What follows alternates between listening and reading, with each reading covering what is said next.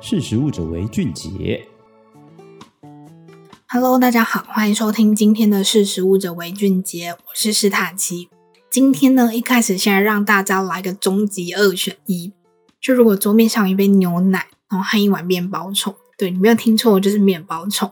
然后要让你选择提供蛋白质的食物来源，你会选择谁呢？我相信应该很多人跟我一样，当然是先选牛奶嘛，对不对？通常我们说到富含蛋白质的食物来源，最先可能想到就是像肉类啊、牛奶，或是近年很夯的大豆蛋白、豌豆蛋白质等等。可是我们应该都没有想过，像面包虫这种昆虫所提供的蛋白质，可能和牛奶的实力相当。就在二零二一年的五月呢，根据美国临床营养学杂志，它就发表了一项研究，还研究了黄粉虫，也就是我们俗称的面包虫，它所提供的蛋白质和牛奶蛋白质两个进行对比，针对试验者的消化、吸收和刺激肌肉生长的影响进行了比较。那最后呢，研究结果就表示说，面包虫它在于人体的消化、吸收和刚刚讲到的肌肉生长。它其实表现都和牛奶蛋白的实力相当哦，而且这个研究也表示说，面包虫它同时包含了九种人体无法合成的必需氨基酸。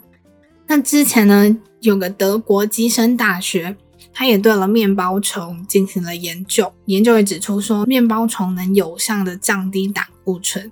那综合以上的研究结果呢，也就可以显现出面包虫它在蛋白质市场中的高替代性跟竞争力。那随着环保啊、永续环境等等的意识上升，很多消费者在购买产品的时候，他也去思考这个产品背后对环境所带来的影响。也就是说呢，环境的永续性会成为考量的因素之一哦。那虽然动物性蛋白啊，像是牛奶等等，它是良好的蛋白质食物来源，可是它其中最为人诟病的就是它在饲养过程中所带来的环境污染。像是温室气体排放啊，因为牛放个屁就排出甲烷嘛，对不对？或是饲养面积大等的种种问题。那面对此问题呢，除了植物蛋白，昆虫蛋白也也就成为了市场上热门的新选择。而且啊，养殖面包虫它所产生的温室气体远比牛只少了十四倍之多，也因此面包虫可以成为同时减少环境迫害，又能生产出高产量蛋白质的新选择。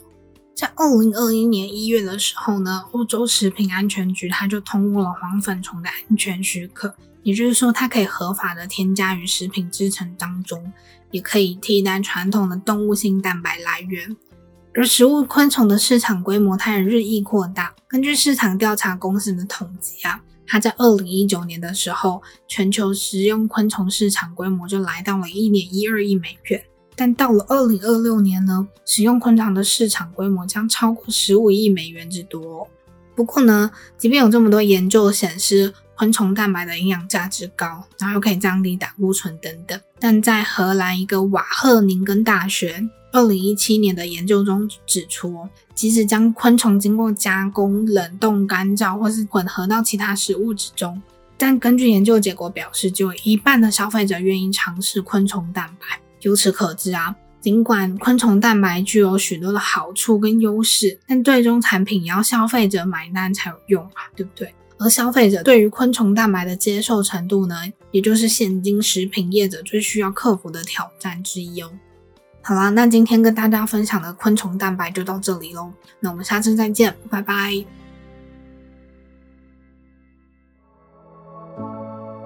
识食物者为俊杰。